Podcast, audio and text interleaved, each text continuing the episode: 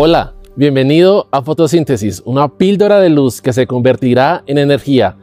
¿Qué tal si para empezar con esta píldora de poder empezamos con una buena oración?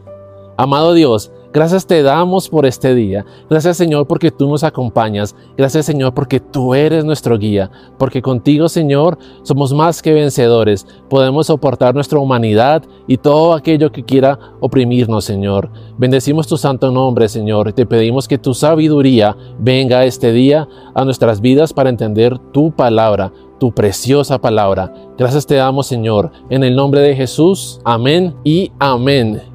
Y bueno, es que cuando hablo de una palabra poderosa, creo que esta serie nos ha traído algo muy hermoso, la serie Sabios que estamos viendo en este mes.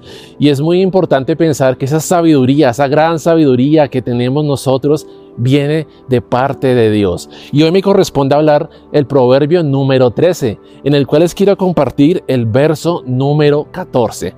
Dice, la instrucción de los sabios es como una fuente que da vida y los que la aceptan evitan las trampas de la muerte.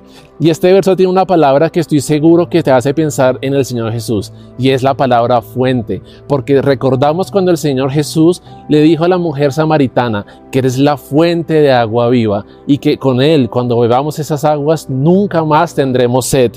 Entonces, cuando tenemos esa sabiduría, de parte de Dios es esa fuente de agua viva que siempre va a brotar de nosotros. No será limitada. Cuando nosotros esperamos que Él nos dé la sabiduría a nosotros, es cuando entenderemos que no es nuestro intelecto, no es nuestro conocimiento, no es nuestra gloria, no es nuestro honor.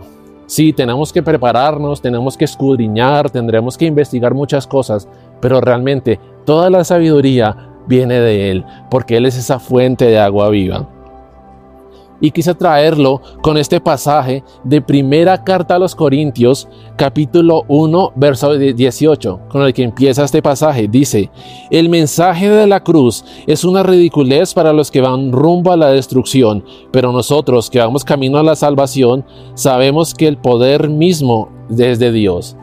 Qué hermoso, porque el mensaje de la cruz, el mensaje de Cristo, el mensaje de la salvación, para algunos será locura, para algunos será una tontería, para nosotros es la sabiduría máxima de Dios hacia nosotros.